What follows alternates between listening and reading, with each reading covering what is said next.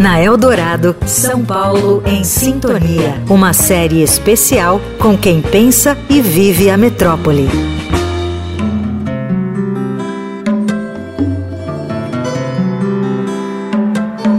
Foi a partir de uma casa do norte, dentre tantas que existem em São Paulo desde a década de 40, que floresceu um restaurante que ajudou a colocar a comida sertaneja no mapa da gastronomia mundial. Por conta do sucesso de uma receita, né, caldo de mocotó, que meu pai, seu José Almeida, junto com dois irmãos, né, começaram a preparar ali intuitivamente, um prato muito simples mas muito poderoso e cheio de sabor. O sabor da culinária com referências internacionais, longe da sustância do mocotó do seu Zé Almeida, teve seu tempo de reinado absoluto à mesa do paulistano.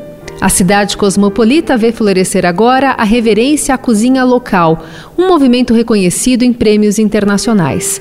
O melhor restaurante do mundo é peruano.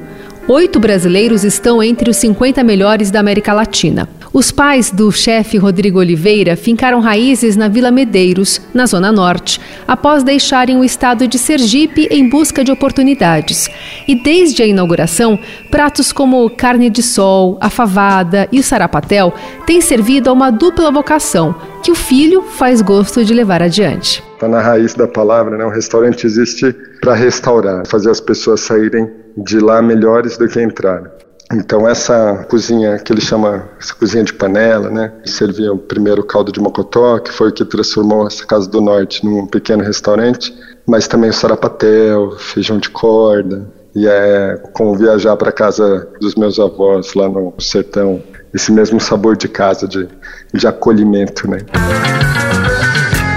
É pela chave hospitalidade que Rodrigo vislumbra um ponto de virada para o setor de serviços, desafio para a próxima gestão municipal. E o, e o impacto disso é imenso, né? tanto no turismo, como na indústria, nas exportações, na mobilidade social, porque a gastronomia é um tremendo motor né, de desenvolvimento social. Acho que é imperativo para o Brasil, para se posicionar internacionalmente, valorizar as coisas da sua terra.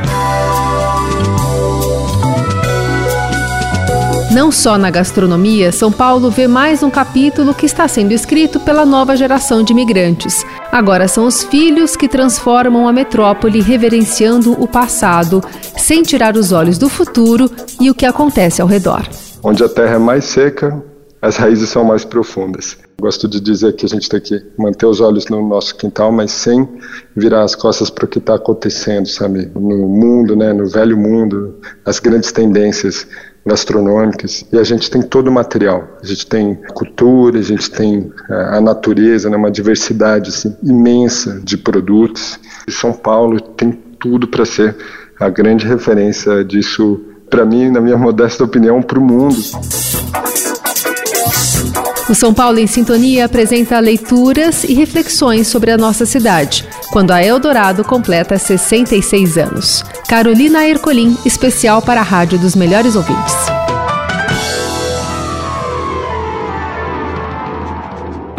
Você ouviu na Eldorado São Paulo em Sintonia, uma série especial com quem pensa e vive a metrópole.